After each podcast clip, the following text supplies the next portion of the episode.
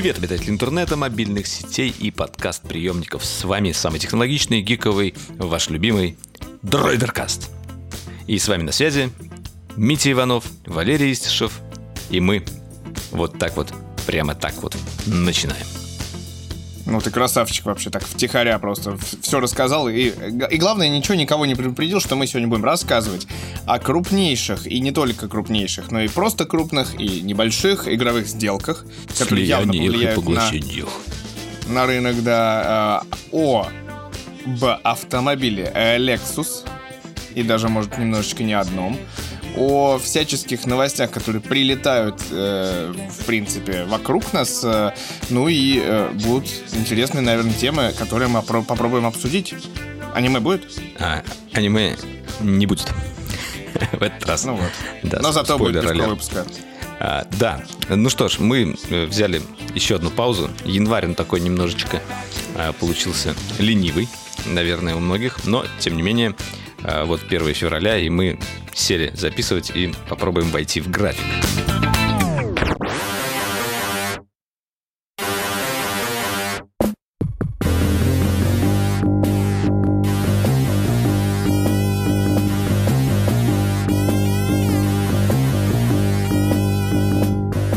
Э, что, Начнем сразу как бы с, с крупной артиллерии, что ли? Я, я считаю, да, что тяжелая артиллерия, она должна идти впереди, тем более это, мне кажется, все-таки это главная новость э, последних двух недель, и то, как это происходило, это на самом деле есть так. То есть, э, кто не знает, а, есть компания Tencent, китайская, я, я, знаешь, это от царя гороха начну, которая примерно как в свое время Google раз в неделю покупает не очень большие, но игровые компании. И все боялись, что они поглотят примерно весь игровой рынок. Но Потом происходит следующее событие. Э, компания Take-Two, которая принадлежит... Э, сто... Что Tencent ты купил, ты не сказал? Ой, они что-то всегда покупают. Э, знаешь, типа... Они, они удивительная компания, которая реально всегда что-то покупает. Вот, но я не помню, что они из последнего крупного купили, но о них просто постоянно новостной шум, что Tencent что-то купил. И типа пошло все дальше как бы. Вот, но суть не в этом. Следующая примерно новость по градации, если так по хронометражу брать, хронологии. А Take-Two приобретает мобильного разработчика Zynga, и сумма там не маленькая, там 12,7 миллиарда долларов. И все такие, ого, а что это они делают? А что это мобильное, да, там разработчик, а это же Rockstar, а может там GTA, что-то еще, что-то. Ну, то есть вот начались какие-то разговоры, кривотолки. Проходит примерно неделя, и просто сбрасывается термоядерная бомба. Это даже не ядерная и не азотная, это вот просто термоядерная бомба в 68,7 э, мегатонн. Вот так вот. Да. Короче, Microsoft покупает... Да, Microsoft покупает Activision Blizzard а, за вот эту вот безумную сумму. А, а Activision Blizzard это что? Activision Blizzard это Call of Duty, Activision Blizzard это Warcraft, Dota, и еще, на самом деле, куча всего. Это там несколько десятков, ну не десятков, но несколько тысяч человек точно, может даже и десяток. Вот, это крупнейший игровой разработчик, у которого, наверное, последнее время, как мы знаем, было все не очень хорошо, потому что всяческие скандальчики вокруг. Цены и главное, там есть Candy Crush. Как бы, как, как, как же А, Candy Crush, да. Да. А, ну, кстати, это, по-моему, самый, один из самых при этом активных, действительно, жирных, да. Вот, а, в общем, ну, типа, последнее время Activision Blizzard а, как бы погряз в череде скандалов. Кто там смотрит за их акциями, они просто так постоянно, постепенно вниз снижались, и ровно когда Microsoft объявляет об этом приобретении, акции летят вверх э, просто по вертикали.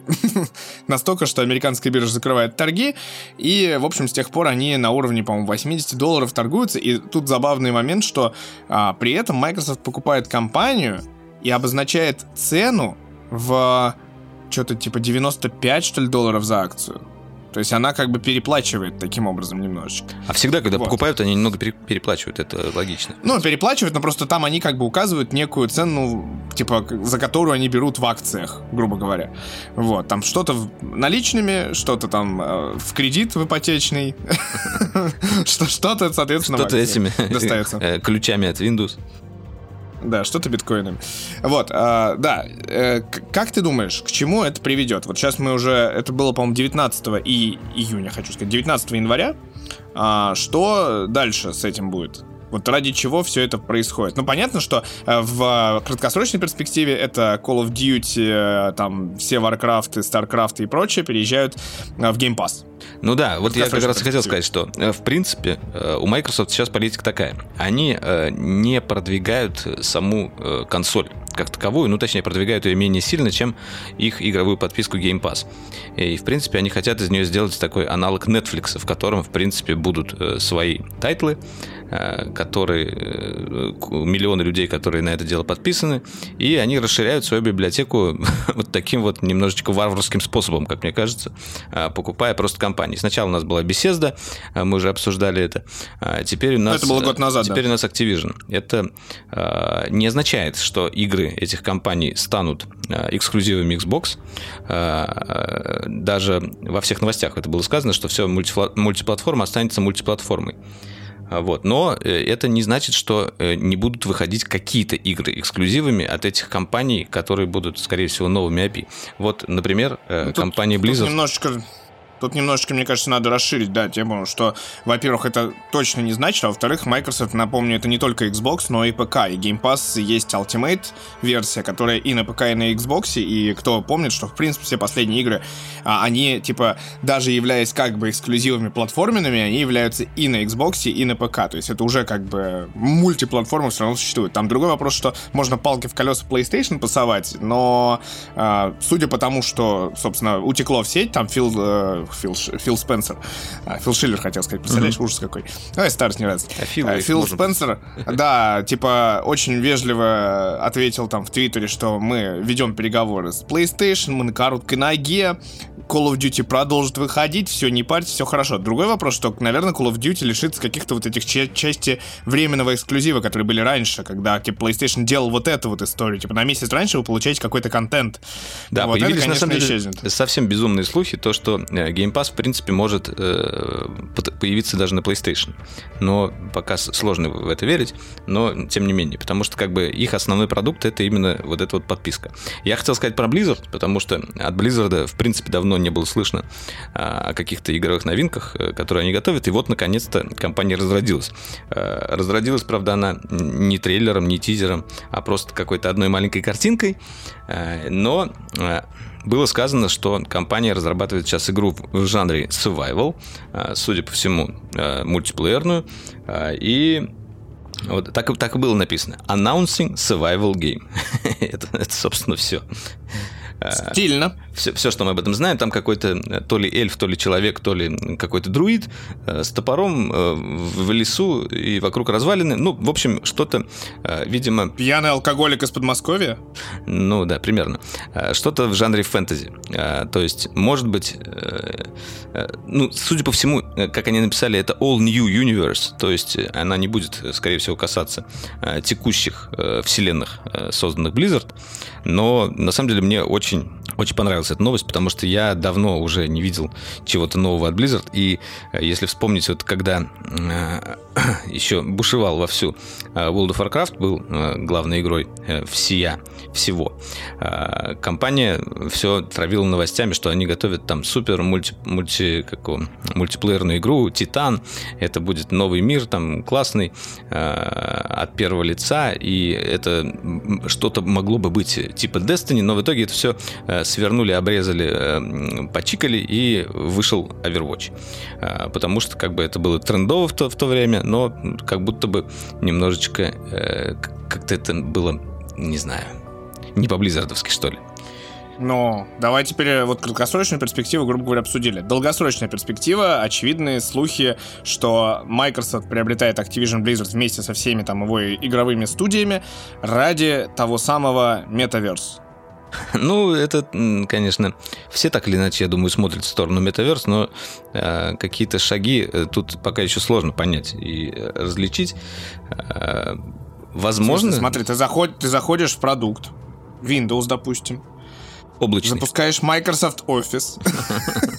И ты уже в метаверс. И ты уже скрепыш. Да, о, кстати, да, симулятор скрипыша. А, вот, ну, в общем, да, вот, типа, слухи о мете продолжают ходить, и, возможно, он будет разрабатываться в том числе силами, там, Hey, Hey, Activision, Blizzard, там всяких Treyarch'ов и прочих. Там, кстати, вот да, я как раз говорил о, о том, что на PlayStation продолжит выходить Call of Duty как минимум три части по данным отчета Bloomberg они сказали, что три последующие игры Call of Duty, там и Infinity Ward будет, и Treyarch, и кто-то третий. В общем, они все, типа, те, те игры все будут выходить на PlayStation, и, в общем-то, у Microsoft нет планов а, ограничить пользователей а, в платформе именно касаемо этой игры. Может быть, вот действительно какие-то новые IP или какие-то штуки, они получат какие-то там временные эксклюзивы или подобные штучки. Ну, да, посмотрим. Если, ну, если типа, они... вспом... Да, если мы вспомнили Metaverse и вспомним компанию Meta, э, которая, которую мы все знаем как Facebook. А, эти ребята, кстати говоря, пытались же запустить свою криптовалюту, а, и у них ничего не получилось. А, спойлер. То есть, э, во-первых, я так понимаю, что правительство американское помешало этому. И э, в итоге вот эта вот Dime Association, которая занималась этим, она продала в итоге все свои активы на 200 миллионов калифорнийскому банку Silvergate. Вот так, так э, плачевно закончилась Вообще, эта история. Удивительная история, что сначала Павлу Дурову это закрывают, как бы человек, который склонировал Facebook в свое время, да, как многие там думают, э, и сделал ВКонтакте, хотя ВКонтакте, на мой взгляд, в то время, когда он его там склонировал и доработал, он был гораздо лучше, чем Facebook Facebook и более поворотливый. А сейчас, ну, типа, ему закрыли историю с Тоном. Типа, то же самое произошло в итоге с Цукербергом. Да, официально не сделаешь этого.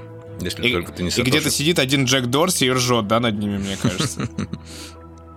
В общем, да, друзья, интересно год начался, э, и это не единственное поглощение, как вы да, понимаете. Да, и продолжится. Нет, тут, тут еще хочется сказать по поводу того, что, а, ну, я продолжу вот эту мысль про то, что Call of Duty продолжит выходить, чтобы там люди не перекрестились, не начали покупать Xbox, хотя, кстати, скоро, говорят, вроде как в феврале новая партия Xbox приедет в Россию. То есть везде на сайтах появилась надпись «Скоро в продаже». Mm. То есть если кто-то хочет... Но с PlayStation все сложнее, действительно. А Xbox как бы скоро в продаже, он типа скоро будет, причем во всех версиях, похоже. А, и эски до сих пор есть, если что.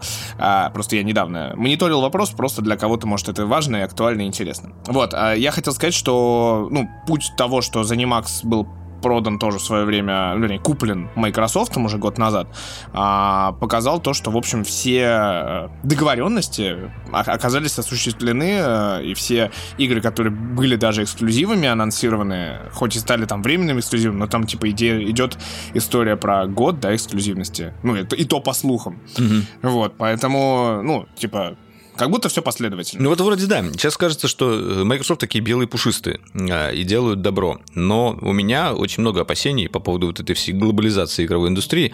А, во-первых, когда игра разрабатывается под э, каким-то крылом огромной компании, э, так или иначе она влияет на, ну, собственно, на ее создание. И, и говорит, какие там нужно тренды учесть, э, какие-то, в какие-то рамки загоняет разработчиков. И когда, ну, в принципе, Blizzard уже и не были, можно сказать, таким независимым разработчиком, хотя изначально Blizzard и Activision не то чтобы купили друг друга, а объединились, но в какой-то момент Activision почему-то стали главнее Blizzard. Я вот эту историю до конца для себя не понял, но э, это все вот эти вот корпоративные войны, мне кажется, они э, в итоге э, конечном, если не те люди будут там у руля в каких-то позициях, то они просто творчество будут губить. Вот. Но посмотрим. Это, это Валера так подвелся к следующей новости. К компании, которая однажды принадлежала Microsoft, вышла из-под крыла Microsoft, потом угу. она ушла к Activision Blizzard, а теперь с недавних пор, буквально пару дней, как она является частью семьи Sony. Да. Что это за компания, Валер? А, Расскажи. А, да, один из моих любимых разработчиков, кстати, моих любимых игр. А, то есть это Bungie, создатель Halo, создатель Destiny, Destiny 2. Э, и вот теперь они у Sony в кармане. А, хорошо Теперь они, не, ну, очень странная вообще ситуация, но как бы я описал да, событие, что в Microsoft они все, когда создавали Halo, они там страдали очень сильно, что им вот не дают, зажимают в рамки и делают да, да, да, да. Halo, потом второе Halo, потом третье, потом они сказали, все, нафиг, мы хотим, типа, свободы, до свидания, мы там уходим, создают, типа, ну, типа, появляется вот бренд, как бы, тотальный Банжи, которому, типа, 30 лет, да, мы тут офигевали, да. что им 30 лет. Голохорн дали за 30 лет, который я еще так до сих пор не выбил. Вот, и случается что? Случается следующее. Э, они уходят в Activision Blizzard. А, кстати, я не знаю сумму той сделки. Кстати, интересно было бы ее найти э, в контексте того, что сейчас э, сумма сделки обсуждается. Вот, они уходят в Activision Blizzard, пилят там Destiny, все ужасаются, потому что вот тоже опять вот эта корпоративная культура, видимо, задавила, как будто контента не, не хватает, да, вот это... Да, все, все ошибки свалили на Activision. Хотя, может быть, не только их ошибки там были. В итоге, да. А тут они потом в какой-то момент собрались, выкупили сами себя, и такие, оп, мы такие сильные, независимые, классные, 30 лет, э, жизнь только начинается. И такие, привет, мы часть семьи Sony. А, все, конец истории. Да, собственно, вот у нас и образовались, э, ну, точнее, игроки, они всегда присутствовали, но если сравнивать по, по объемам того, что приобретал Microsoft, то есть это Bethesda и Activision Blizzard, это просто э, там куча игр, куча тайтлов. Не Bethesda, там ZeniMax Studios, да, во-первых, да, да. целиком, ну, в да, которую да, входит да, Bethesda. А здесь у нас как бы только банжи. По сути, сейчас очень, да, перспективный разработчик, но всего с одной игрой. Ну, какой, да? Как бы мультиплатформенный, мульти, э, мульти, мульти, ММО. Ну вот я и хотел это обсудить, потому что как раз вопрос суммы встает. То есть мы знаем исходные данные, 68,7 миллиардов за Activision Blizzard, тут вообще не стоит обсуждать. Год назад э, за ZeniMax полностью это там Doom, это, соответственно, э, Elder Scrolls, это, помогай мне, Fallout, э, что там еще, господи, там же дофига игр, Doom, а еще раз Wolfenstein, Prey, не знаю, что там еще было. Да. Вот, ну, короче, вот за эту они, за... Dishonored за вот эти все игры они отдают типа 7,5 миллиардов долларов. Ну, за все разработчиков, за, за всю студию, там, включая там VR, какие-то разработки и прочее. И тут э, Sony приобретает Bungie, по сути, с одной игрой. Да, это очень активно качающая игра. Я тут выяснил, кстати. Ну, это э, спорные данные, но, короче, в нее играют порядка миллиона якобы игроков в день. Это данные спорные, опять же говорю, то есть непонятно, насколько они актуальны. А, из них примерно 11% из России, так, если что. То есть там э, мы на втором месте после Америки. Неплохо. Неплохо. Да. Гардианы, вот. ну, это, российские же... гардианы молодцы. Да, это по like. плеер каунту, короче, такая статистика. Но и они сейчас поделились то, что а, новая вот эта вот а, тотально огромная DLC-шка, которая Witch Queen, 22 ее февраля. Да, ее купили 1 миллион человек, приобрели себе. Nice. Вот. Но как бы вроде как круто, да, но типа вот как-то вот не монтируется цифра, что порядка миллионов в день играют, и порядка миллиона людей купило, да. Но это ну, еще есть, при предзаказ, немножко... во-первых. Предзаказ. Я сумму не обозначил. Сумма этой покупки с этой одной, грубо говоря, игровой вселенной составила 3,6 миллиарда долларов. И вот то, что вот это в два раза дешевле, чем вот огромное количество тайтлов, которые мы пытаемся вспомнить отчаянно, да. А, вопрос. Два раза. Там 68 миллиардов было. Нет, у, я имею в виду, ZeniMax покупали за 7,5 миллиардов, а, а здесь 3,6 миллиарда. Я не говорю, не сравнивать те суммы, там, это, это сложнее будет. Вот, здесь как бы вроде как, ну, типа, чаша весов. Может быть, потому что, конечно, тут есть вопрос, что ZeniMax продался таким первым, грубо говоря, и они лоханулись немножко, может быть, да? Вот, а с другой стороны, типа, есть там вот мобильные разработчики за 12 миллиардов, ну, типа, там непонятно вообще, что происходит. Короче, суммы как-то, э, как будто, знаешь, взяты с потолка, и что мы знаем Bungie сейчас? Мы знаем, что они, кроме Destiny, разрабатывают якобы новый какой-то IP. Пока что мы не знаем вообще, о чем речь, даже близко. Вот, и тут тоже появляются на этом фоне некие слухи о тоже некой, в неком формате меты. Судя по всему, наработки этого есть, и, наверное, за это покупают Bungie за такие огромные деньги. Потому что, ну, типа, как будто Destiny, ну, не так круто, да, тем более игра Destiny 2 на излете, аудитория как бы есть, но она как бы уже немножечко поднадоела ей все это, да, и игры-то новые выходят, а в Destiny надо, типа, daily objective закрывать. Да, кстати, я недавно зашел в Destiny и обратил внимание, что включился уже полностью вот этот кроссплей. Я посмотрел в рустере у себя, и там прям э, такие иконочки. Кто-то играет на боксе, кто-то играет на ПК. Прикольно. Появился Не, ну, текстовый чат. Сильно, текстовый чатик появился. вот, например. Это сильно. Я считаю, это прикольно, конечно. Ну, типа долго только они к этому шли, но круто. Вот, ну, и вот тут вот что... А, еще, как бы, я же забыл главную новость дня. Эта новость даже на Евроньюсе обсуждается. То есть, кстати, интересно, что а, на Евроньюсе обсуждали как раз про Microsoft, и вот обсуждали сегодняшнюю новость, ну, она вчерашняя, на самом деле. Это то, что газета, внимание, ну, газета, издание, сайт и все прочее, The New York Times, покупает игру Wordle. За семизначную сумму, как это говорится, По- по-русски эрудит. или миллионов. Ну, грубо говоря, да, но там типа какая-то супер, супер интересная активность. Я, я пытался ее найти на андроиде, на айфоне, как бы есть только аналоги, а вот она не выдается. То есть на русском языке ее не, как бы нету. А Её только в газете магазин не хочется. Да, прекрасно. Ну, короче, смысл в том, что там, типа, тебе дают э, одно слово каждый день и шесть попыток его отгадать. И слово пятибуквенное.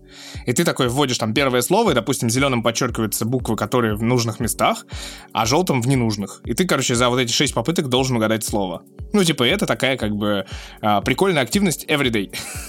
Я понимаю, ну, Daily причем она переведена уже... Как мы сказали. Да, она приобретена, как бы, она, получается, а, игра, которая живет каждый день, в нее люди заходят, и главное, что она уже переводится на многие языки. Вот, но он, кроме русского, как мы понимаем. Спасибо. Спасибо. Ну, официальные, я имею в виду.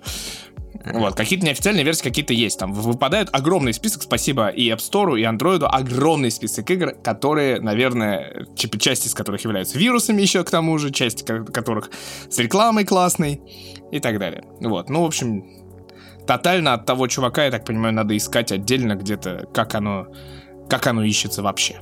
Вот. Да. Ну что ж, э, давайте прервем, да, прервем немножко нашу игровую поглощательную штуку и расскажем про то, как мы э, в конце прошлого года э, съездили в Грузию. Э, э, Такая небольшая роуд давай, story. Валер, Валер, ты, ты давай рассказывай, потому что ты так и не отчитался. А я отчитаю- отчитаюсь, отчитаюсь. Ну да, я тормоз. Да, на- надо, мне кажется, приоткрыть завесу тайну, каким образом ты отчитаешься, во-первых, чтобы заодно анонсировать ролик крутой. А что нет Ну да, я просто делаю обзор э, одной камеры, DJI такой экшен. И я поснимал как раз много всего на э, этом пробеге. Э, Lexus поснимал. В том числе э, поставил эту камеру на FPV-дроны. Там был у нас один FPV-пилот, он полетал с ней. В общем, будет клевый ролик. Э, Надеюсь, я его наконец-то сделаю. И по- поборю эту январскую э, лень. Э, В общем, да. Э, Кроме того, а, Да, что, что это было за путешествие вообще, в принципе? Нас позвали а, протестировать новый Lexus LX. Э, LX это, э, по сути, такой самый большой а, большой джип от Lexus. Мы не, не автоэксперты, поэтому не будем вам говорить какие-то там супер характеристики, просто расскажем больше о своих ощущениях. Вот, я вообще э, в Грузию очень хотел поехать и был там в первый раз. А, И когда мы туда приехали, мы, естественно, погуляли под Тбилиси, поели хинкали, все прекрасно, отличный город, красивый. А, Всем привет, кто там живет. А, Очень понравилось. И на следующий день, рано-рано утром, а, мы отправились а, в путь. Притом нам сказали, что маршрут у нас будет составлять где-то примерно 300 километров. Ну, что там 300 километров на хорошей машине, фигачишь там, и все нормально. А, И заложено было достаточно много времени на этот маршрут. Ну, ну ладно, окей. И сказали, что там будет какое-то бездорожье. Ну так вот, проехали мы там первые, ну, 50 километров, наверное, от силы а, по сравнительно хорошей дороге. В принципе, там в Грузии вообще дороги не очень. И потом мы попадаем в такую каменистую пустыню, которую больше всего по а, дизайну напоминает Марс. А, Вокруг ничего. А, Иногда встречаются какие-то там бары, бараны, козлы, коровы, ну, какие-нибудь животные, избушки полуразрушенные. Птиц особо нет, э, растений тоже, э, камни и дороги тоже нет, собственно, одно направление. Просто мы видим какая-то там что-то, что-то, э, следы Да, какие-то важ- есть. Важная ремарка, что при этом вот на этом этапе у Валеры скорость почти не меняется движения, и комфорт от, от движения тоже не меняется. То есть мы как ехали там 80-90, так практически и ехали. Да, да, я как бы э, совершенно необычные ощущения испытал. Это когда у тебя нет дороги, а ты все равно спокойно топишь, э, и тебе комфортно внутри, потому что э, как бы э- это, это было для меня таким небольшим шоком. Э, Клуб ды- э, пыли, естественно, со всех сторон. А, Все, все запускают дроны. Ну, все, все прекрасно, красиво. А, Вот, но на этом как бы все не завершилось. А, После того, как мы прокатились там несколько сотен километров по этим вот э, пустынным, э, по этим пустошам, скажем так, э, мы приехали на переправу. А, нет, до переправы еще было, был интересный момент. У нас был с нами ездили, естественно, журналисты, автожурналисты, автоблогеры. Мы, мы ехали в паре с ребятами. Женя Касаткин был с супругой. Так вот, эти, эти всегда почему-то умудрялись даже вот э, когда ты видишь это направление, и у тебя вроде как есть навигатор, и вроде как даже там бывает интернет, э, но они всегда куда-то заезжали не туда, и их потом приходилось искать. Ну, и мы почему-то решили поехать с ними. И заехали... Не как... с ними, а за ними. за это ними, да. Мы поехали за ними. Собственно, едем, едем. Там такая колея настолько огромная, что, в принципе, если ты в нее попадешь, то, скорее всего, ты сядешь на пузо. И мы кое-как там... мини-ущелье даже, я бы сказал, все-таки. Для понимания, что достаточно узко для такой широкой машины, там, 6-метровой, как у нас была, это как-то сложно. Да, и вроде как э, я еду и вижу поворот налево, он какой-то более явный, чем, чем путь прямо. Но Женя продолжает фигачить вперед, э, доезжает, и я говорю, там дальше что-то есть? Он говорит, ну да, там, там обрыв. Отлично. Ну и этот как бы опытный автоблогер начинает разворачиваться. Э, при этом он делает это очень виртуозно, как-то встает там на два колеса, как-то там перепрыгивает, нажимает там все свои дифференциалы, пониженные всякие штуки, э, и вроде как достаточно аккуратненько разворачивается, перебирается. Потом мы стоим, смотрим на это, наблюдаем, он еще выскакивает радостный, что у него колесо повисло в воздухе где-то примерно на полметра над колеей, и говорит, о, колесо висит в воздухе, ура, колесо висит в воздухе. Мы такие, да, отлично, колесо висит в воздухе. Да, а мы в это время, мы в это время просто сидим в машине, и в какой-то момент выходит, собственно, его жена Алиса с, с айфоном и явно пишет видео. И, и Жека такой выходит, такой говорит, а сейчас, типа, Валера будет, типа, делать то же самое. Подходит, от... Валера спускает стекло, и тут Джека произносит все слова на свете, которые... Заклинание на автомобильном языке. Мы не, усп... да, мы не успеваем понять, типа... То есть он говорит, нажми эту кнопку, потом на дифференциал, потом, типа, пониженную Никаких передачу, потом сказал, сделай это. сказал какие-то вот эти вот штуки, да. Э, я потом уже понял, уже забыл, но тем не менее. А Валера в этот момент там ищет первую кнопку, а там уже прозвучало примерно 50 команд. Вот. И, и главное, что Валера продолжает что-то делать, мы продолжаем, начинаем каким-то образом двигаться, и тут он просто в восторге. Да, смотри, у них тоже повисает колесо. Смотри, ты сняла это, ты сняла? Все, отлично, у нас есть контент. Вот, да. Ну вот. И потом мы взбираемся в гору. Да. И вдруг и... внезапно Валера дает по тормозам. Просто говорит, ну все, классно, мы взобрались, давай, красивый вид, надо посмотреть, куда ехать.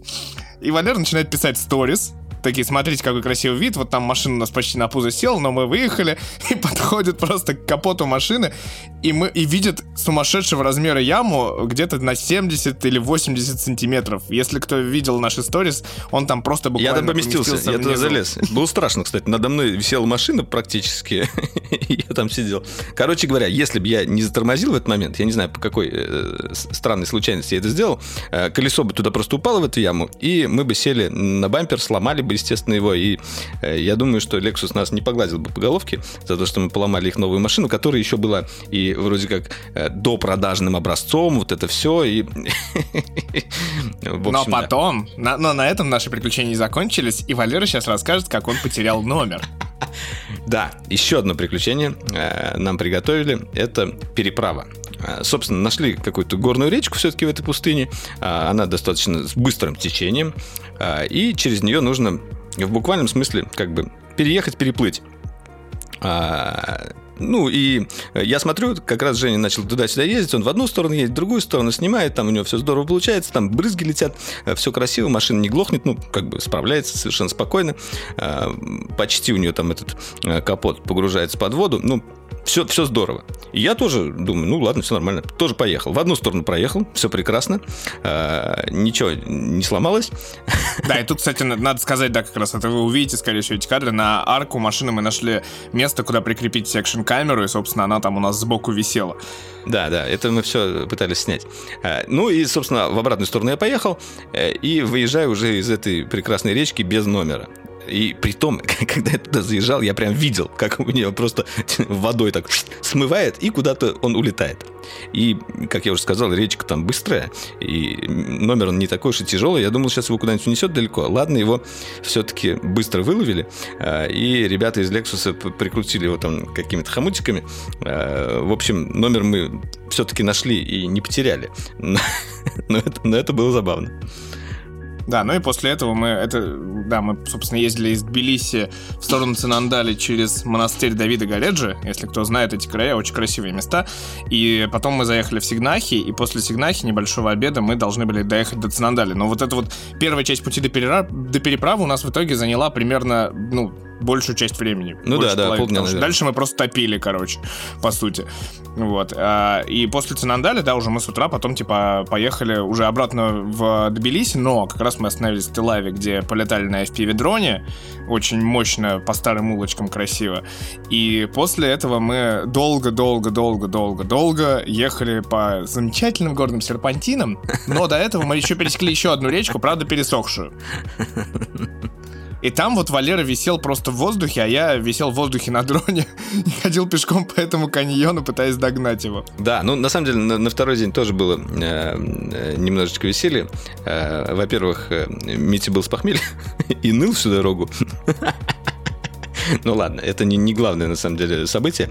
Эм, нас завезли э, в, в какие-то руины. Э, то ли там какие-то старые... Ну, короче, непонятно. Может, это устье реки тоже какое-то было высохшее. Это устье реки да, было, да. сухое устье просто. Э, вот. И там, там уже был такой жесткий контроль со стороны инструкторов от Lexus. Они говорили, что нажимать, куда ехать, как делать. Но, в принципе, там даже как бы ехать не надо было, потому что у машины есть там такая функция. Нажимаешь кнопку, и она сама ползает по всему бездорожью. То есть такой ты единственное, что можешь делать, это э, плюс-минус ей скорость менять кнопочками и подруливать. Ну и вот, собственно, там э, я ощутил вот эти вот угол 30 или 40 градусов, когда у тебя машина наклонена таким образом, что голова заваливается куда-то налево, и ты думаешь, что она сейчас перевернется вместе с тобой и покатится куда-то. Э, и да, Никто не пострадал. Э, мы, мы вышли победителями. Э, это было тоже забавно. Вот, в общем... страдал только я, когда меня укачивало на серпантинах, да. Да, собственно, как бы сама машина, э, мы покажем, как она выглядит в ролике. Ну, ролик будет не о машине, а о камере, но там, там вы все и так увидите. В принципе, как бы у нас куча впечатлений, и я наконец-то понял для себя, что вот эти вот большие такие внедорожники, э, для чего они нужны? Вот у меня никогда не было э, в голове как бы понимания, зачем люди его берут. Ну, такую большую машину. Э, парковать все неудобно, жрет она вроде как бензин дофига, а бездорожья там особо нигде нет. А если вот ты живешь в Грузии и хочешь кататься вот по этим вот пустынным штукам, ну и в России тоже, кстати, бездорожья полно, это вообще незаменимая вещь. Ну, тут, тут, тут, конечно, у меня сразу все вопросы отпали. Ну да, вот я, я тоже от себя добавлю, что как только мы уехали именно с асфальтовой дороги, а, стал понятен вот этот вот нрав и характер этой машины. То есть, типа, действительно, вот этот вот клевый комфорт на большой скорости. То есть, ты едешь а, по какой-нибудь бетонке или по какому-нибудь гравию или по песку, и ты просто не сбавляешь скорости, и ничего, по сути, не меняется, но при этом она как бы, ну, какой-то характер проявляет машина. И то же самое, когда мы приехали уже обратно на, на трассу, вышли, и она как будто, ну, типа, знаешь, как будто машина загрустила немножко. Да. Где мои камушки, колея и всякое такое. Да, ну сейчас еще после этого состоялся появился небольшой преступ. У нас там не было уже Lexus NX в Ростов. Вот новый NX теперь еще и в фильме можно будет увидеть а, под названием «Падение Луны». Вот. Я сегодня с ребятами как раз там и виделся на, mm-hmm. на предпремьерном показе. All right. Ну вот, такая у нас была такой роуд-трип. Э, и на самом деле да, это было общем... одно из... Э, у меня это было путешествие, наверное, первое за э, последние, сколько там, два с половиной года. Куда ты поехал, это называется. Ну да, и тут надо сказать, да, что на дроидере в Инстаграме есть э, кадры немножечко на, про эту машинку. И на дроидере есть рассказ про технологии, которые в ней э, спрятаны именно на droider.ru. И вот да, и ждите, ожидайте э, посты от Валеры и ро- ролик про экшн-камеру. Мы надеемся увидеть когда-нибудь, да, Валер? Ты же, ты же когда-нибудь обязательно его сделаешь. Да, да, он в процессе, в процессе, не сомневаюсь. В этом тысячелетии. Вот. Да, в этом году. Ладно, давай поговорим о твоей э, плюшевой розовой мечте, о камере Лейка, достаточно дешевый и недорогой. А, на самом деле тут романтика определенно есть. Да, во-первых, дешевле, чем Lexus, все-таки немножко. Во-вторых, э, я хочу рассказать свою личную историю, и, по-моему, ты, мне кажется, ее помнишь, когда я просто в Телеграм пришел к тебе орать, э, когда Sony показал, ну, как бы в последнее время Sony анонсирует камеру, а потом объявляет начало продаж старт предзаказа. И только в этот момент ты видишь ее российскую цену. И причем это сделано таким, знаешь, способом не нативным. Ты открываешь письмо, и в пресс-релизе ничего не написано. Это написано из серии, а все подробности на нашем сайте. И ты делаешь вот этот вот клик, и у тебя такая пачка такая, и ты такой все. И как бы еще и ищешь возможность закрыть рот. Вот, потому что, к сожалению, камеры Sony не дешевеют. И за Sony A4 А7 4 просят э, уже порядка 200 тысяч или 200 даже 50 тысяч рублей за бодик. Вот. Поэтому на этом фоне Лейка М11 за скромные 710 тысяч рублей а, она уже не кажется такой недостижимой мечтой, я так назову эту историю. А, ну Но да, тут есть классная. Тоже. Да, но тут, но, я смотрел, но тут есть. Я смотрел обзоры. Да, во-первых, эта камера только для фото, сразу скажу. А, но ребята из одного, из, из э, которых мы смотрим, вот эти вот корейские, они э, из Гонконга. Как, как называются-то? Ну, КайВ ты имеешь в виду? Да-да-да. А, он говорит, видео тоже можно писать. Знаешь, что он сделал? Он просто серийную съемку включил. И потом Нормально. И потом видео. Это... Сколько там? 12 FPS. А, отлично или около того. Э, в общем, Нет, ну... да.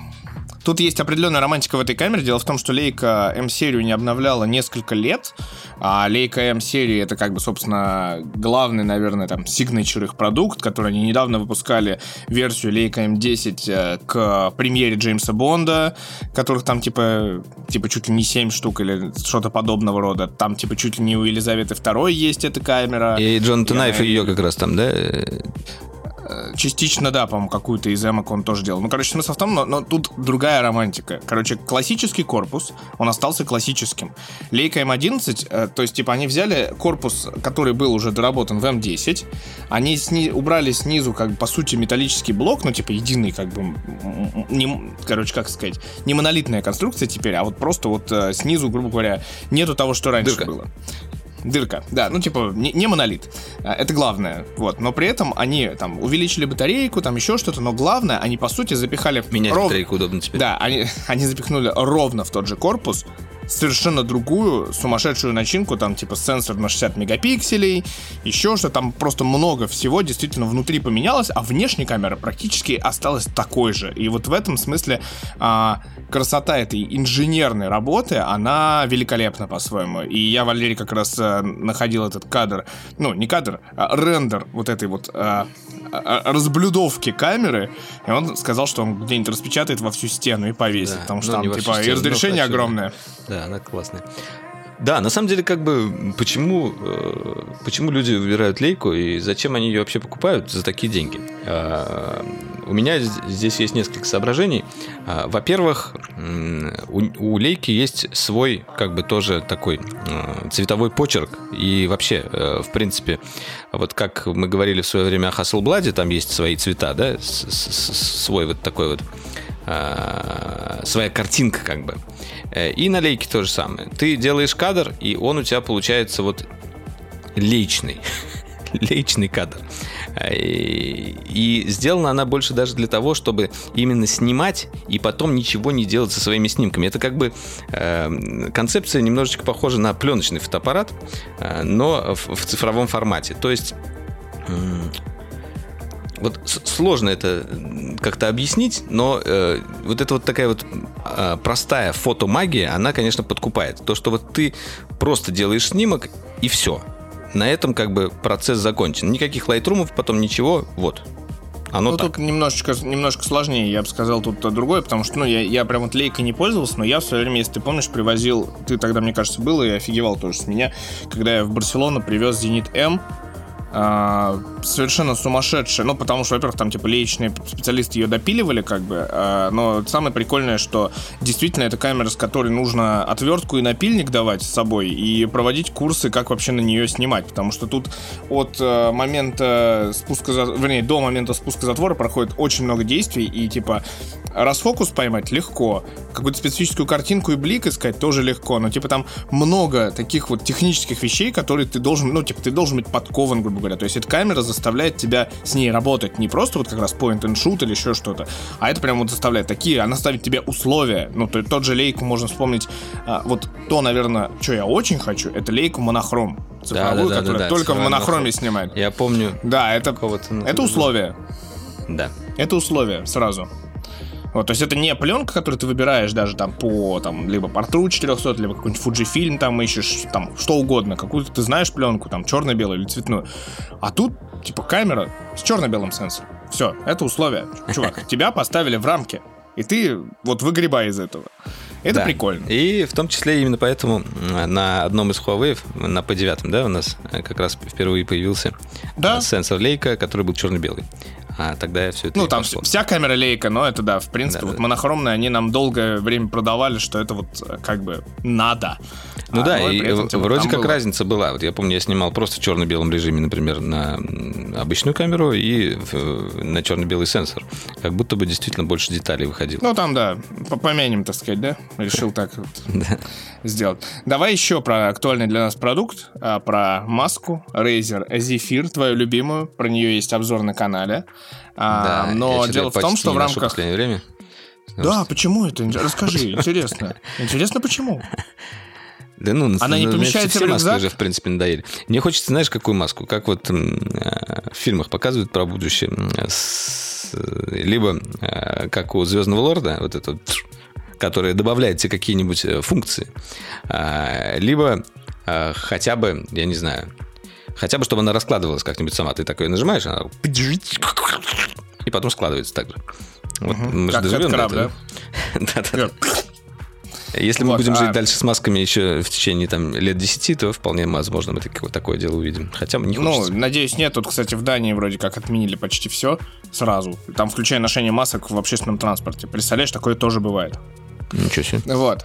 Да, ну, в общем, э, главное, что в рамках CES э, Razer внезапно, и это как-то прошло мимо многих, они решили таки сделать это обновление, которое э, мы... О Которые котором, зажали изначально. да, о котором мы говорили еще и в ролике, и, в общем, да, на- изначально в Project, э, как там, Hazel он назывался, да? Типа, вроде изначально это звучало, что дол- должно быть Звучало, как бы звучало. некие Там было микрофоны. сказано. Да, а тут они, в общем, вставили микрофон в маску, и теперь э, звук из маски, видимо, должен идти э, нормально, а не вот так... Да, и я, бы- я бы вот, конечно, на их месте еще добавил туда звуковые фильтры, чтобы там включаешь голос Бэтмена, голос Бэйна. Или там... И вот тут следующая разработка, и, насколько я понимаю, она имеет корни э, в республике бывшего СНГ, в Украине, видимо, а, маска Куди, которая показывает эмоции и меняет голос как раз. Да, Она да, я выглядит даже с ними как не- списывался как-то э, с этими ребятами. Хотел попробовать. Вот она выглядит как нечто вроде э, этих людей э, в фехтовальных шапках из игры в кальмара. Вот. И она показывает, типа, всякие эмоции, типа а робот, может быть, киску Ну показывает. да, и да, да, там просто светодиоды встроены, по сути, которые можно да. м, каким-нибудь образом э, программировать, выводить либо какую-то анимацию, либо э, какую-то статическую картинку и вот ходить э, как в киберпанке уже в настоящем Да, практически. ну и главное, что там есть как раз-таки микрофон, и там вроде как заложены фильтры для изменения голоса. Е, То есть вот это приколюшно. Это забавно. Да, это, мне кажется, приколюшно.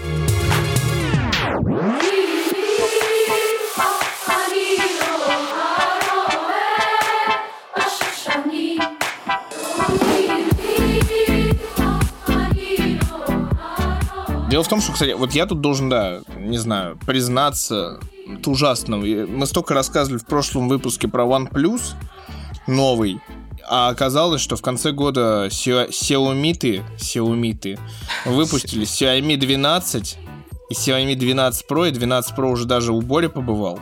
И даже уже ролик И- есть. Да, и это 8 Gen 1 Snapdragon, и это как будто прикольный вроде бы аппаратик, хотя вопросы, как всегда, есть. Во-первых, у меня есть первый вопрос. Э, В прошлом году, кто помнит, э, у нас вышел э, обзор Xiaomi 11 Ultra. Продавался ли этот смартфон в России после этого? Нет. Сегодня у нас на канале, по-моему, один из последних роликов Xiaomi 12 Pro. Напомню, что Pro в прошлом году вообще продавался только в Китае исключительно, а Ультра приехала, как раз доехала до Украины и стоила там дороже, чем iPhone с часами. Мгм. Вот. А, собственно, одна из причин, почему ее не продавали, видимо, здесь. Потому что она очень дорогая была. Вот. И вот вопрос. Этот Xiaomi 12 Pro, к которому также есть вопросы, потому что, ну, камера с вопросами, зарядка, ну, вроде как супер Да, быстро. главный там вопрос, который был э, задан, который был озвучен с э, ребятами с мобил телефона, а, там вот это вот, там, если как бы у вас перед глазами картинка, если нет, то откройте, А, там есть один большой глазок, для основной камеры. Он прям вот, ну, такой здоровый. А, так вот, этот глазок он э, запотевает. Как минимум, э, как минимум на, на русских морозах после тепла э, он запотевал именно вот э, как будто бы внутри э, у телефона попала влага, при том, что сам смартфон почему-то не, вла- не влагозащищенный. Это меня, кстати, удивило. А, но мы это проверяли. То есть Боря э, выходил на холод с тепла, засовывал в морозилку, всячески пытался тоже этот бак как-то выцепить, но ничего не запотело и непонятно. А, это как бы осталось тайной. Либо это была какая-то бракованная партия, либо э, действительно как-то при транспортировке где-то куда-то попала вода. Э, не знаю, либо у нас либо недостаточный в мороз. Томске, да. либо в Томске морозы больше, чем в Москве. Может быть, говоря. да. Для Томска она, она не предназначена. Ну да, это, знаешь, а, в, в, как это, как э, Apple в Китае, да, Apple в Калифорнии хороший, да, и они, им не нужно переключать язык с русского на английский, да, и поэтому это дико неудобно всегда было сделано. И, типа, на жаре и холоде он плохо работает, вот эти все истории. Помнишь, там, когда заглушка была, что, типа, если очень холодно, он просто выключался нафиг и такой, я mm-hmm. пошел отсюда. Ну, вот, Хотя странно, рода, потому что в Америке в той же, э, какой-нибудь Миннесоте, там холода э, похуже, чем у нас еще. Я помню, потому что мы однажды туда попали. Э, у нас была там пересадка однажды в сборе, мы там Э, остались на ночь, потому что как раз были какие-то аномальные морозы. И мы приехали туда из Майами в шортах, а там суровые миннесотские э, люди в, в шубах ходят. Ну, тогда это не суровые миннесотские люди. Это вы тогда были суровыми миннесотскими людьми в шортах. Ну да, да. Ну, в смысле, вот так. В общем, кошмар. В общем, да, Xiaomi 12, к нему есть вопросы. В первую очередь, у меня вопросы в очередной раз к цене, потому что то, что мы видим даже в Китае по ценам, это уже довольно-таки, ну, некомфортно. Зная, не Xiaomi, когда приезжают, не Xiaomi цены. Да, да, зная, когда они приезжают сюда, что они прибавляют в весе минимум в полтора раза, а то и больше, это вопрос вызывает. И плюс ко всему неизвестно, когда будет глобальный, и тем более российский анонс этих устройств. Зато, ну, и, кстати, тоже неизвестно о следующем, следующей серии устройств, которая уже была представлена в 2022 году, это Redmi Note 11 это как раз а, народная линейка, вот эта вот та самая, но которая также стоит, типа, достаточно дорого, потому что они тоже подорожали, мне кажется, тысяч на 5 за год. То есть они от 15 до 30 тысяч только в глобальной как бы версии сейчас стоят. И не факт, что они столько будут стоить в России. То есть, может быть, они будут от 20 до 40 поднимутся, а может быть, э, чем черт не шутит, еще дороже. Это модель, э, модельный ряд из четырех устройств. И, конечно, там самая интересная прошка, потому что там даже в прошке уже, ну, даже уже в Redmi Note, и это с прошлого года тянется, а, типа почти флагманская камера и типа почти флагманский AMOLED на 120 Гц. Да, так и есть. И быстрая зарядка. То, чего есть э, только в, в лучших домах Парижа, Нью-Йорка и Купертино, Лондона. Да, iPhone 13 Pro прям и просто против Redmi Note. Вот да. она, битва века. Вот, ну, в общем, э, вот две новые линейки, кому интересно, вы гребайте, например. Да, вот. раз, раз вспомнили iPhone, давайте поговорим об iPhone. У нас же не было сегодня ничего про это. А, во-первых, во-первых, я хотел э, рассказать про конкурс, который, от которого тебя бомбануло. бомбануло. В этот раз. Да, но. Компания Apple а, запустила а, свой, как бы, ну, по сути, уже, наверное, традиционный конкурс шота Ежегодная активность, я бы Ежегодная активность. Может быть, у них еще одна будет. На самом деле, скорее всего, у них несколько будет в этом году, поэтому ну что ты так мотаешь головой? В общем, ладно. А, в этот раз а, предметом съемки являются макроснимки. А как мы знаем, а, на макро способны только два айфона. То есть iPhone 13 и iPhone... Ой, iPhone 13 Pro и iPhone 13 Pro Max. И только они могут участвовать в этом замечательном конкурсе. Я вот, например, уже запостил достаточное количество макрофоток, надеюсь, на чудо. Да, зайдите, можете полайкать. Но как бы вот. Такая, От чего бомбануло вот. у меня? Во-первых, во-первых, никогда в жизни, даже когда появилась ночная фотография, но никогда в жизни не было фактического ограничения в модельном ряду. То есть, если ты сделал шедевральную фотку на iPhone 6, то она появилась там. Ну, типа, действительно. А здесь Подожди, на iPhone 6 вообще шанса. не было ночного фото. Ну, нет, ну ты вначале Но мог можно сделать было. фото. Я имею в виду вот это вот, ну, как бы, там же была, типа, у них тогда была активность не шоту на iPhone, а это была, называлась она «Одна ночь, снятая на iPhone». Когда они раздали, типа, куча блогеров из всех стран мира, там у нас как раз от нас был этот DCM.ru, который Дмитрий Марков, вот, э, который снял электрички, как сейчас помню это снимок. А в Шанхае снимали всякие неоны. Вот. а, но главное, что, типа, вот эта история, она как-то, ну, типа, не так всегда ограничена была. А здесь, получается, ну, как-то прям жесткий ход. Плюс ко всему, что меня больше всего бомбит. И я думаю, что многие люди, которые хоть чуть-чуть разбираются в фотографии, они меня поддержат, потому что я и китайцев за это кострю очень жестко. И, в общем-то, всех, э, кто называет макро-макро. Вот, потому что макрофотография в классической фотографии это, извините, эти стрекозьи глазки, вот эти вот э, мухи там, крылышки, какие-нибудь бабочки, и вот это все ультра приближенное. А здесь все-таки речь идет о крупноплановой съемке. И называть это макро каждый раз мне так типа «Э, обидненько. Когда начинается макро? Да, в, в каком приближении начинается Ну, макро? м, некий масштаб, да, должен быть. Ну, типа, вот эта вот история все-таки про некую масштабность и историю в этом. Вот, а, то есть там один к двум, по-моему, ну, еще что-то, там какие-то вот вещи, мне кажется, есть какие-то базовые характеристики, вот. И, ну, и плюс ко всему, все-таки качество макро, ну, типа, извини, конечно, но даже на примере, который они показали, вот эти глаза кота, но они сомнительные по качеству. Мне кажется, они показали специальный пример, не такой, э, как бы... э, Так, а это все, это не выиграет. Имеется, в виду, Никогда нет, в жизни, имеется да? в виду вот что, вот вам пример, не так уж это сложно. Вот такого плана я имею в виду. Каждый может участвовать Ну. вот так вот. Э, Каждый может участвовать, но для этого им нужен iPhone 13 Pro или Pro Max. На самом деле, вот к, к этой активности а, больше всего мне понравилось, как они ее э, анонсировали. Ну, не то, что анонсировали, вот если э, подписаны на аккаунт Apple э, в Инстаграме, они сняли там а, офигенную, офигенный ролик в макро а, с ребятами, которые как раз занимаются профессиональным макро, еще сделали, естественно, а, ролик на канале о том, как это было снято. Вот это на самом деле очень здорово. Просто вот хотя бы за это можно сказать им спасибо. Ну, это да. Нет, это красивый ролик. Making of там действительно красивый. Особенно, когда понимаешь, сколько ребят там техники, света и все прочее делают. Под это дело специально. Вот. Но это вот... эм, Короче, все равно у меня есть вопрос к этой активности, как всегда. Ну, посмотрим. Э, Желаем, пожелаем Валерию успехов и удачи в этом нелегком деле битвы, битвы за э, хрустящий золотой iPhone.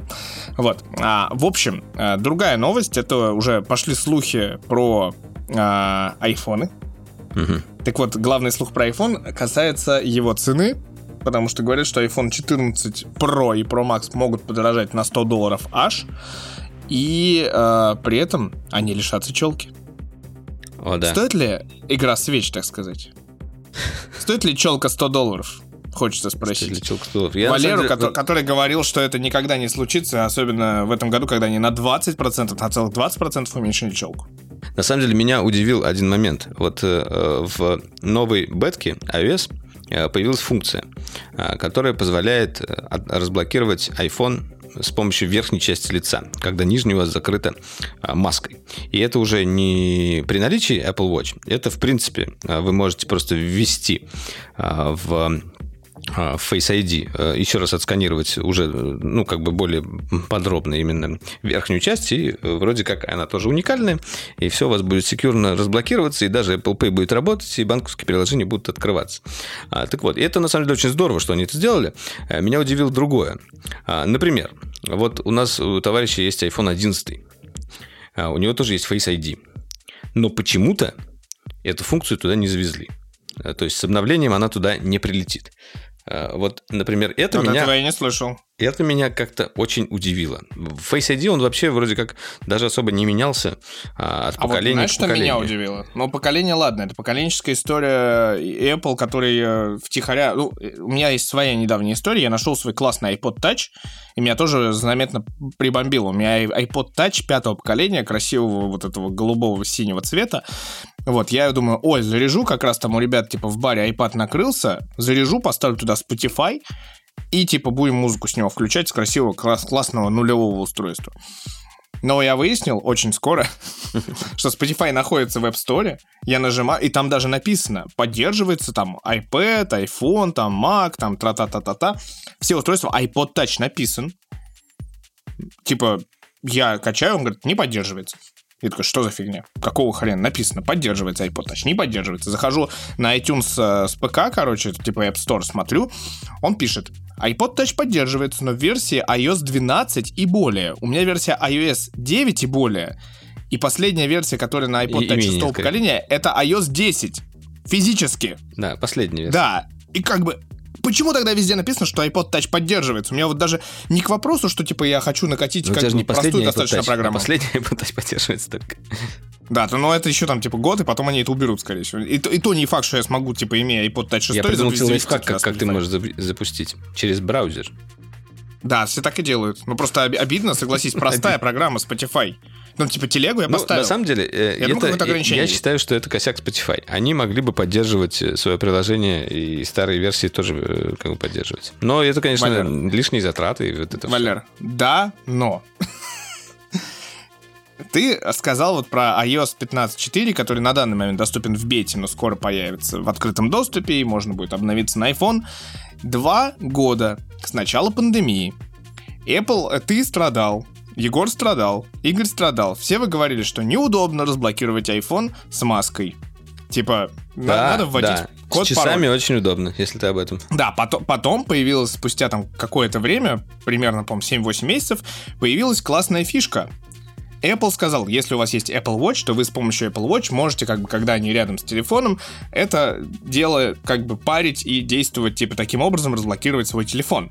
И мотивировал он это тем, что блин, извините, мы бы очень хотели, чтобы Face ID работал в маске, но это ни хрена не секьюрно. Проходит два года, iOS 15.4, нам представляют фишку, что в маске работает, вот уже, тьфу -тьфу -тьфу, возможно, конец пандемии, мы вот где-то цвет в конце в туннеле видим, и Apple нам такой говорит, здрасте, приехали, чуваки, оказывается, в маске все секьюрно. Ну, да, я согласен, что есть в этом э, некое, некое какое-то несовпадение, но мне все-таки кажется, что, наверное, они работали над этим, как-то изучали этот вопрос, не просто так это взяли и включили, а как-то допилили.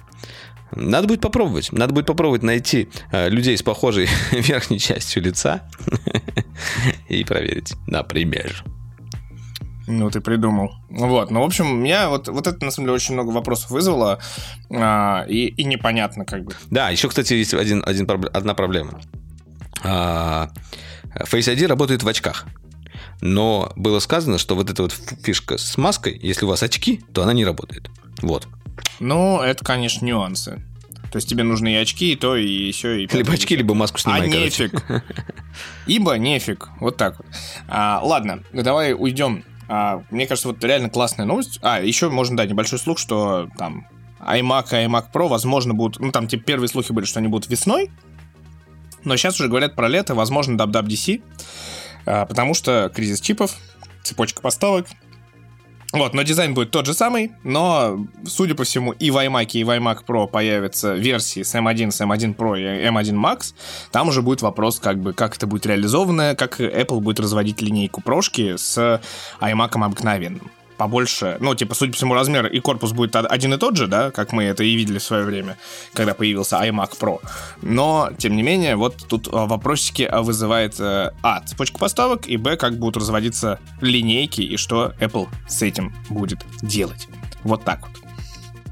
Да, я хочу вставить небольшую новость, которая э, касается NFT. Э, просто чтобы вы знали, э, она касается Твиттера. Не, на самом деле очень интересная новость. Э, просто когда такие вот какие-то компаний. Твиттер вообще, в принципе, является а, главным а, местом обитания вообще всех э, криптоманьяков, а, так или иначе. И Твиттер еще в прошлом году в конце проанонсировал фишку, что можно будет вместо аватарки ставить NFT.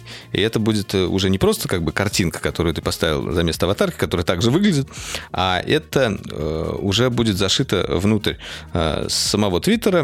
Вы подключаете туда свой Web3 Wallet, Э, и подсасываете туда какой-то NFT, и, он, и она будет отображаться не в виде кружочка, а в виде такого э, ромбика. Ну, не ромбика, а такой гикс, гексагональной штуки. то есть она будет сразу же отличаться. То есть если вы сейчас посмотрите на аккаунты каких-нибудь э, людей, которые в криптосообществе, вы увидите, что уже некоторые их поставили. Так вот, эта штука заработала. А, и у меня даже Твиттер об этом подсказал. Все. А у тебя есть э, NFT-аватар? Я вот думаю, какой-нибудь поставить, пока еще не выбрал. А, ну понятно.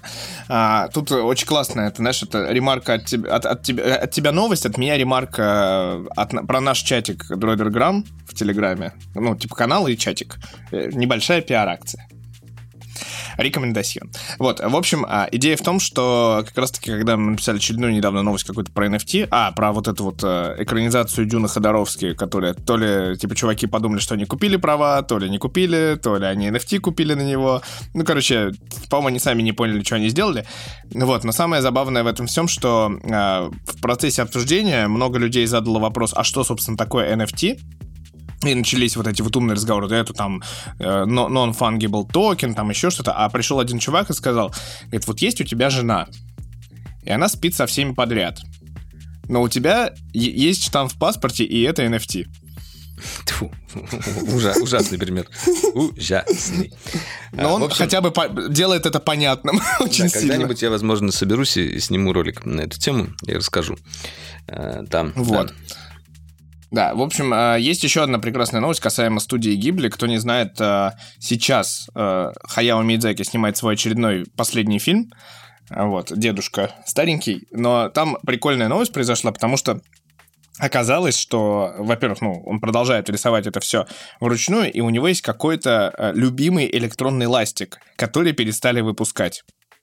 Как понять, вручную, если у него электронный ластик? Ну, как, ну, типа, в смысле, на, на экране, видимо, как-то это все делается. Ага. Ну, типа, какой-то специфический электронный ластик, который там без проводов, он заряжается в док-станции, и, соответственно, а, ну, грубо говоря, аккумулятор умирает, и надо новый ластик искать, да. Но их перестали выпускать. Студия Гибли кидает просто боевой клич э, в Твиттере, еще где-то, что, типа, чуваки, мастеру нужно найти ластик вот именно вот этой модели, пожалуйста, найдите, кто там есть, откликнитесь. И нашли там, по-моему, несколько штук, нулевых в коробке за там несколько часов. так что фильм спасен, но новость сама по себе, по-моему, очень милая. Очень вот, милая. Мне она очень понравилась. Да. Ну, давай теперь плохие новости. И плохие? рубрика Илон, Илон Маск. Да, Илон Маск. У меня... Рубрика имени Илона Маска. У меня есть э, забавная новость по поводу Илона Маска.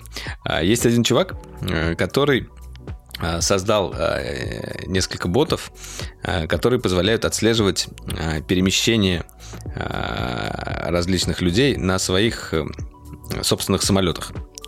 Uh-huh. Так вот, и есть э, так, такой же вот, э, как там, Илон Маск Джет, он вроде называется, или что-то в этом роде, э, который как раз показывает про все перелеты Илона Маска. Можно посмотреть, как он постоянно из Калифорнии летает в Техас и, и туда-сюда.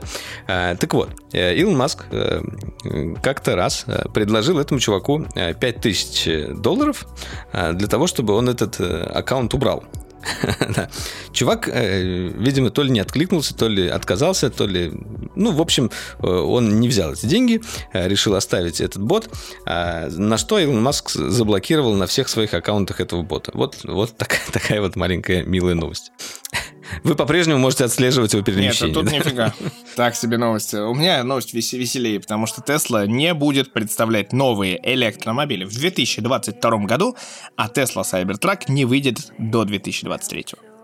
Ну, Та-дам!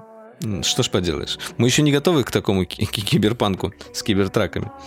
На самом деле, вот чипов. хоть Кибертрак и переехал, а, я недавно посмотрел э, ролик про то, как э, сейчас выпускали и анонсировали кучу э, электромашин. Вообще 2022 в этом плане будет такой год электромашин, который выходит в продажу. Там Ford, например, представил свой вот этот пикап тоже 150, 150 который а, этот легендарный Lightning, электрический. Который, Lightning. А, потом вот этот вот стартап, как он там назывался, Риван? А, я понял, ты про кого. Да, это, которые достав, доставляют э, это на Амазоне, ну, на Амазон, господи, на Blue Origin народ. Возможно. В общем, э, китайцы выпустили э, вот этот тот, э, который мы снимали, как раз у них новая моделька вышла. У нее запас хода там тысячи километров, э, используются вот эти новые аккумуляторы. В том числе была новость, кстати, от Tesla, э, которая тоже про, проехала. Да, да, Rivian. Э, которая тоже проехала э, тысячу километров от одного заряда э, с новым типом объемом аккумуляторов. В общем, да, мы, э, я просто хочу подытожить это все тем, что мы э, вступаем а, в эру электромобилей, и сейчас они будут, скорее всего, становиться доступнее, потому что их, в принципе, становится больше. Ну, там даже тот же BYD, который вот, собственно, делает эти таксишки, на которых мы в Шэньчжэне катались, они анонсировали, что они типа куда-то закупают 25 специальных школьных автобусов электро. Ну, типа, продали кому-то, mm-hmm. каким-то местным школам. Вот, то есть, типа, это уже и вот так вот начинается. Ну, про то, что в Москве у нас электробусы, знаете ли, вместо трол- троллейбусов поездили. Кто не знает. Недавно, правда, один сгорел, но тем не менее. Очень позитивно я закончил, да? Да-да-да. Вот. Да, но, но это, тем не менее, классный путь. А, собственно, причина... Ну, Тесла отчитался просто вот эти вот начинаются квартальные отчетности в очередной раз. А, и Tesla отчиталась, что у них все хорошо, производство налажено, но новых моделек не будет просто потому, что производство налажено, но кризис чипов и, и как бы и кризис компонентов, и кризис э, поставок. Да, кстати, то же самое вроде коснулось их вот этих вот трак, э, не уже не кибертрака, я имею в виду, а грузовиков. Они тоже там, мне кажется, отложили их. Ой, там, да, ну, если кто не помнит, что Cybertruck анонсировали в 2019 уже году, то есть уже достаточно там прям много времени прошло, а который вот действительно грузовик, он еще раньше был, в 17 что ли, году впервые показан. Вот. И да, и к, вопросу об электрокарах, э, концерн Renault, Nissan, Mitsubishi объявил о э, вливании порядка, 20, порядка 30 миллиардов долларов э, инвестиций в электро... в создание электроплатформы, типа пяти электроплатформ для 35 новых моделей машин до 2030 года. Угу. Как бы в, в одну харю они бы это не потянули, а типа вот концерны в этом смысле клево, что они вкладываются, делают вот эту платформу единую, которая... Да, даже, универсальную, которая может там растягиваться в зависимости от того, да, что на, тебе нет, надо да, даже не так. На, наиболее прикольно это как раз, например, какого-нибудь Volkswagen, у которого есть бренд Шкода, у которого есть бренд Seat, у которого есть бренд Bentley там и прочее. Так что, типа, ты берешь там, условно, Volkswagen Phaeton, который самый крутой у них, и это почти полностью Bentley Continental GT. Типа. Вот эта вот история, да. Вот, ну, как бы... Кстати, вот про Кадиллак я интересную новость тоже видел. Они электрический свой представили. Я про, свою, про саму машину не хотел говорить. Мне понравился там момент, что они туда еще засунули а, активное шумоподавление. Я вот, например, не слышал раньше, что в машины встраивали активное шумоподавление. А, это, а, чтобы вы понимали, он будет считывать, по сути, вот эти вот все, а, все шумы, а, которые создаются и дорогой, и резиной, и вот э, и ветром. И все это в противофазе э, с помощью динамиков в салоне будет гасить. То есть у вас будет полная да, тишина. И, и все вот эти любители вот этого... Главное, получается, обязательно включать магни... магнитолу, чтобы вот этого не было ощущения давления. Вот этого, да? Если не включил радио, все, конец сразу тебе, да? да ну, вот, да, э, такие вот штуки даже уже делают. Да, ну и давай вернемся еще к одному очень важному и знаковому гаджету, который обещает все-таки выйти в феврале. Valve Steam Deck. Который э, я предзаказал. Но... Ты не предзаказал, ты купил тикет на предзаказ. Ну, не знаю, как, ну, то же самое. Давай не, обманывай, не обманывай людей, ты заплатил за это доллар или сколько? Э, да, я заплатил за это доллар или сколько, но я поставил напоминалку на 25 февраля, э, потому что можно будет, э, видимо, ты понимаешь, оплатить что это дело. Нет, все будет не так. Во-первых, насколько я помню, ты купил этот тикет на какую-то вторую или третью волну. Да, у меня Кудова, Кудова было 2022 года. Вот, так что я думаю, что тебе э, дадут, э, скажут, мы, мы вас любим, мы вас хотим, но возвращайтесь, пожалуйста, в, июле, скорее всего. Но смысл в том, что первая, первая волна, первая партия, скорее всего, будет доступна для людей, которые купили, собственно, тикет первого дня, условно, я не знаю, как так будет назв- называться, и он будет 25 февраля э, доступен к продаже. Вот, то есть, типа, люди придут вот с этим тикетом, э, они скажут, ой, здрасте, мы вас знаем, заплатите нам э, какую-то сумасшедшую сумму, кстати, она до сих пор не объявлена, насколько я понимаю. Не-не, да? цена там есть, я не помню, сколько там стоит, но цена есть. Там а, да, была что-то, да. В общем, да, и при этом типа, первые поставки начнутся с 28 февраля.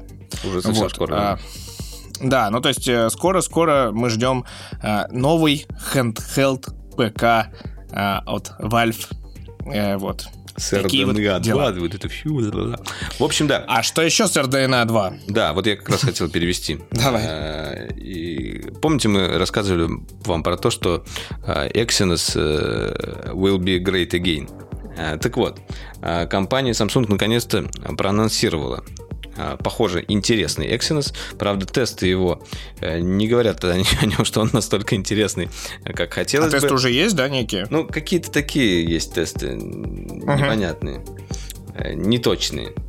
А, но, тем не менее, Exynos 2000, 2200, и GPU у него будет как раз на базе архитектуры AMD RDNA, RDNA 2, и вроде как это уже будет, э, скорее всего, стоять в новом а, Samsung. И, возможно, в этот раз будет обратная ситуация, когда Samsung у нас выпустит эм, Qualcomm и Exynos, и, и предпочтение будут отдавать Exynos. Хотя я, конечно, немножко сомневаюсь. Возможно, они что-то там опять накосячили. Ну, посмотрим. в России по традиции мы, скорее всего, как раз-таки увидим опять Exynos-версию и, и посмотрим, на самом деле. Они так скажут. Мы решили, что вы хотели... Э, в этом Qualcomm, году Qualcomm. А Exynos только для там Америки. Да-да-да, это было бы смешно. Вот, но, но нет, скорее всего, все наоборот. Э, там, кто не знает, судя по всему, ну, анонс 9 февраля, в 6 часов по московскому времени. Судя по всему, будут представлены три устройства. Samsung Galaxy S22, S22 Plus и S22 Ultra. Последний интересен тем, что по сути является тем самым ноутом, потому что у него, судя по всему, появляется э, дырочка для стилуса.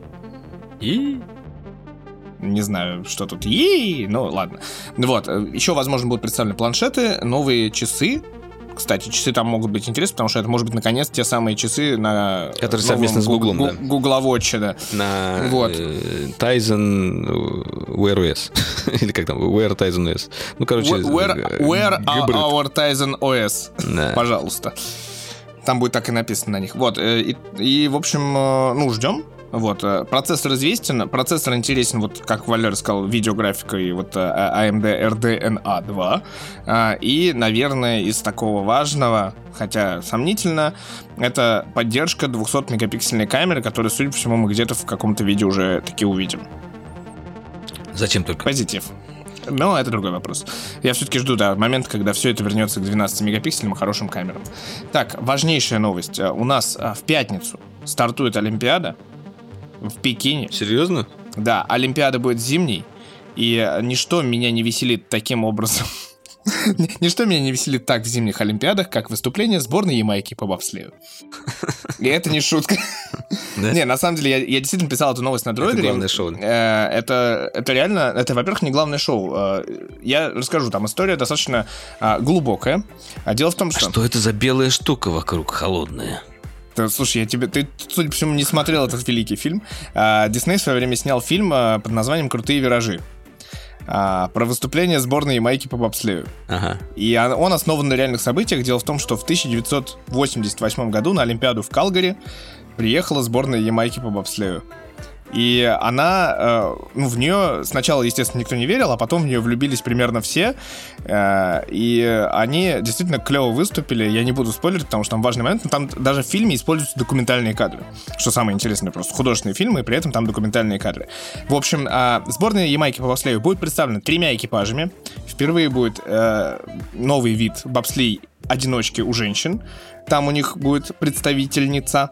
Будет двойки, и впервые за 24 года за 24 года. Впервые четверки. А четверки это как раз то, что мы ждем. Это сборная Майки по и четверки. Вот это вот самое крутое. То есть это вот. четверо сидят в санках, ты имеешь в виду?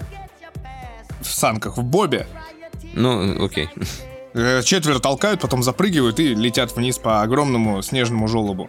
В общем, это, наверное, будет шоу. Кто не помнит, они в двойке, они выступали в Сочи, выступили не очень удачно, заняли 31 место, но каждый раз это шоу, потому что как раз на Олимпиаду в Сочи технологическая часть этой новости. Они собирали фандрейзинг, и сейчас они, кстати, тоже собирают фандрейзинг на бобы, но когда они приехали, у них боб был, а лезвие они где-то потеряли. Им давали какие-то лезвия, типа местные наши чуваки, или там какие-то спортсмены поделились э, дополнительными лезвиями, было забавно. Но самое главное, что про эту историю, про ту самую сборную Ямайки в том году, в 2014 году вышел веб-сериал, который, между прочим, проспонсировал Samsung. Вот так вот. Угу. Было забавно, интересно и неожиданно. Вот. А, что еще? А, ну штаб-квартира Nintendo. Первая штаб-квартира Nintendo. А Nintendo, я хочу напомнить очень многим людям, которые этого не знают. Вот мы говорим, Банжи 30 лет. А знаешь, сколько лет Nintendo? О. Без малого 140, по-моему, если так Да, настолько. Я недавно сам А ты не знал? фильм, там, комедию э, про, про, про Nintendo. Такое Рождественскую. А, Ну ладно, не в этом дело. Рождественская комедия про Nintendo. Даже интересно стало. Да. В общем, да, кто не знает, э, теоретически, да, ну, не 140, 133 года компании. Она Офигеть. была основана в 1889 году и занималась первоначально всякими карточными играми. И вот сейчас, э, в 1 апреля 22 года, откроется отель, а, который а, расположен в первом офисе Nintendo. Он называется Мара Фукура, и он расположен недалеко от э, Super Nintendo World, одного Мгм. из тематических парков супер крутых, поэтому, когда ты туда поедешь, надо останавливаться в этом классическом отеле, который состоит там что-то типа 14 номеров, Мгм. И, в общем, там надо... тусить. Такой отель-музей получился. Ну да, для тех, кто понимает. Но он очень такой эпичный, то есть это реальный особняк, а, и он очень красивый, очень крутой. Да, а кто не знал, Nintendo это действительно старая компания, немножко старовастенькая. Вот. И все это вот время она а, существует и делает игры. Там, конечно, не, не до Wii и не до свечей было тогда, но тем не менее. Ну но, да. но свечи они могли делать. Мгм. У них были, знаешь, это карточные игры при свечах. Да, запросто. Ну что? Что, ну что, давай. Ани- Аниме выпуска я тебе все-таки подготовил. Я за, по тебе, за тебя Не, поработал это ты сам говоришь, если ты подготовил. Нет, нет. Я- это пусть будет твоя тогда. А я тебе Твоя ты инициатива. обещал посмотреть. Я вот, посмотрел. в общем, да. Мы говорили про а, автомобильные бренды сегодня. А, а прикол в том, что а, какой автомобильный бренд в 2022 году может представить модельную линейку в виде аниме? Японский, конечно же. Это Это, да. это сделала Акура, сделала короткометражный веб-сериал. Да, мне казалось, что не Акура. Акура более японский звучит, мне кажется. Ну, не знаю. А, ладно. Э, Как там ты назвал свой А, Акура. в этом? Накамура? Не Накамура, мне кажется. Или Накамура. Может, Накамура. Накамура, мне кажется. В общем, Накамура-сан. да, они сделали веб-сериал э, короткометражный про а, девушку по имени Чайки, которая гоняет на крутых акурах нового поколения. И это, в общем-то, смотрибельно. Это доступно на их э, специальном мини-сайте, на YouTube-канале. А, ссылочку, наверное, на трейлер я скину, чтобы вы это могли посмотреть. А, это, в принципе, выглядит интересно, и он в таком, ну, стиле, господи, MF Госта и этого, как его, как, как этот главный-то с Евробитом называется? Initial D. Нет? А, Initial- Не а, Initial D. Не знаю. Я не знаю, о чем ты говоришь. Я что-то туплю.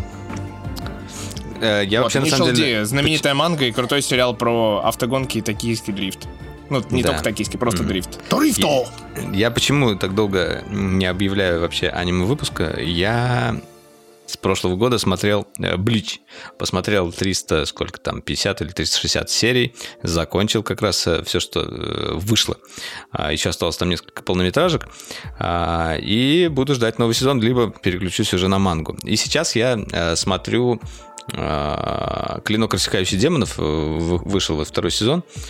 Такой какой-то я пересмотрел первый сезон перед этим, и сейчас вот как раз начал второй. А, Вот, собственно, поэтому я и ничего нового. Э, Но на самом деле у меня есть два тайтла, которые я планирую посмотреть, и, скорее всего, о них расскажу. Они у меня уже так лежат в загажнике. Ну хорошо, давай поговорим немножечко про космос. Дело в том, что там обещают чуть ли не к МКС прилепить а, коммерческую часть станции, в которой разместят ни, ничто иное, как киностудию. Фильм «Вызов» сняли, а теперь вот Том Круз, когда летит, туда киностудию закинут, да, и там какой-то развлекательный центр, чуть ли не спортивный, знаешь, как бы такой. Вот, с фитнесом. Вот. И, в общем, они как-то собираются повеселиться, и там что-то какой-то, знаешь, проект как будто уже там, типа, прям готовится, и что чуть ли не в 24 году это появится. И Мгм. это интересно, конечно. Вот, потому что есть же слух, что, ну, не слух, а там НАСА уже даже помогает вроде как Blue Origin построить, короче, коммерческую станцию, такой, знаешь, типа а вот этот вот формат, типа, типа лофт, но в космосе. Типа есть Нормально. типа лофтовая зона, есть типа рабочая зона, ты такой прилетаешь в космос, потусить там, понетворкать с э, чуваками, которые тоже оказались в этот момент случайно совершенно в космосе. Вот, и, и вот так вот. Короче, проекты космических станций, они меня немножечко вдохновляют и, и пугают в то же время, потому что есть какое-то что-то странное в этом. Согласись, очень, Ну да. очень непонятно. Да, наш веб уже долетел, да, до Лагранж 2, мне кажется. И, Да, конечно. И Он скоро, уже там- ск- скоро он нас начнет радовать. Ну, не скоро, через полгода, но все, равно считай, считай скоро, учитывая то, сколько его ждали. А, на самом деле, говоря про космос, я э, недавно посмотрел вот э, последний сезон моего любимого сериала «Экспанс». А, очень его ждал. А, даже думал пересмотреть все остальные перед этим, но решил этого не делать. И, если честно, он меня прям вот сильно разочаровал. А, нам как я вот написал в Твиттере, там у нас э, войнушки и сопли, э, и ничего не осталось. А, никакое тебе э, продолжение сюжета вот про инопланетное, про всякую вот про протомолекулы, про что-то еще. А, какую-то там начали арку странную про а, колонизированную планету. Не закончили ее, показали вот эту вот дебильную войну с этим повстанцем Инаросом. И, в общем, я что-то прям вот посмотрел и расстроился. Загубили сериал. И на самом деле оба сезона, которые выходили уже под крылом Амазона, когда э, они перекупили этот, э, эту франшизу, они оба мне не понравились. Вот до этого было хорошо, сейчас стало плохо, непонятно. Может быть, что-то снималось уже не по книгам, может быть, там как-то это скомкали, может быть, там просто книги еще не были дописаны, но как-то Отличная фраза. Знаешь, это прям вот описание а, Игры престолов. Ну вот, да, к сожалению. Кто не смотрел, там примерно так же было в итоге. Да, а, я хочу тебя спросить о главном, конечно же, событии 2021 года. Игра, игра в кальмара. Э, дело в том, что после вот этого сериала э, прорвало примерно всех. В плане того, что Netflix э, официально анонсировал, во-первых, второй сезон, а во-вторых, сказал, что в 2022 году нас ждет 25 сериалов и фильмов корейского происхождения. И один уже вышел. И он в топе Netflix. Это да, вы все мертвы. Я, кстати, собираюсь посмотреть. Да, это сериал о, о зомби. Я вообще, в принципе, люблю фильмы и сериалы про зомби, а тут еще и корейское. Мы оба не посмотрели, оба не начали, поэтому ничего сказать об этом не можем. Я, я, на самом деле... Я, я, я чисто про движуху про движуху, то что вот, ну, просто все присытились э, Голливудом, вот на тебе вот корейское новое что-то. Это, мне кажется, тренд, он когда-нибудь пройдет. И корейское кино, на самом деле, всегда было крутым. Э, не только, когда его Netflix открыл для всех. А, не, ну до Netflix были паразиты те же самые. А, посмотрите, ну это нет, это как раз уже вот волна началась, мне кажется, тогда. Не, а, ну давно уже все-таки паразиты вышел. Посмотрите, например, фильм «Жажда», очень хороший корейский фильм про вампиров. Такой, очень атмосферный. А, ну да, я посмотрел, кстати, французский вестник. И мне очень понравилось. Мне очень понравилось, я серьезно говорю. И я, у меня были уже заниженные ожидания после того, как мне многие сказали, что им не понравилось, в том числе ты сказал, что тебя немного разочаровало, ты ждал чего-то другого. А, я ничего уже не ждал, но я наслаждался каждым кадром. Э, это э, великолепно красиво. Истории тоже интересные. Вот моя любимая, э, например, про художника мне больше всего понравилась. Вторая, наверное, это про бунт Про художника она, блин, просто огромная. Она, ну, типа, ты ее не заметить невозможно. Не, ну это уж не заметить. Ну просто как бы там же несколько историй, это же как бы такой э, как это называется? Есть такое слово специальное, когда как, как разные короткометражки. Ну, тут не совсем разные ну, новелла, типа. Ну, новелла, да, типа новелла. А, вот. Так что я, я прям с удовольствием посмотрел. А, а в том числе мы еще посмотрели фильм а, «Вечные», Э, который длится два с половиной часа из э, вселенной Марвел, рассказывает про...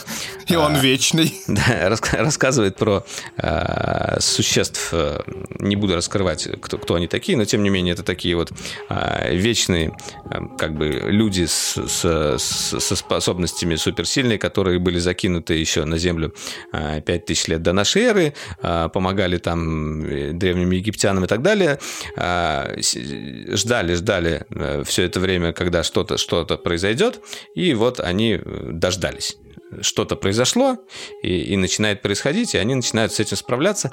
А, очень красивый фильм, а, затянутый, ну, сильно затянутый. Если вы не любите затянутые фильмы, наверное, не стоит начинать. Мне, на самом деле, понравилось. Там даже есть интересные мысли, а, и, в принципе, сюжет интересный. Анджелина Джоли там есть, которая давно не снималась. Ну, как-то так вот. Ну, у меня... Я бы не стал, наверное, пересматривать этот фильм, но в то же время я не жалею потраченного на него времени. Как-то так. Ага. Ну что ж, тогда моя очередь. Ну, не про фильмы. Пивко выпуска немножечко возвращается, да. Давай. Дело в том, что тут пред- не- небольшая предыстория, да, в барчике был, и тут приезжает новое пивко. И тут я вижу, что пивоварня Black Cat, о которой мы говорили, и которую я называл лучшей пивоварней 2022 года, э, 2020 года, по своему собственному мнению. Дело в том, что в 2021 году, ну, видимо, кризисное время плюс все вот эти вот истории, э, они не варили практически ничего. И тут они сварили очень много как раз-таки всего, а, в том числе старую линейку, вот эту Fluffy Smoosh, которая с манго маракуи, с э, черникой и гуавой. Если вы не пробовали и увидите яркие вот такие баночки, берите прям смело, это очень вкусная пюрешка, смузяш, очень вкусняш. Прям так. Вот. а, но что меня поразило, внезапно они начали варить и новое. И они сварили очень приличное, действительно, и очень вкусное а, пиво в формате New England IPA.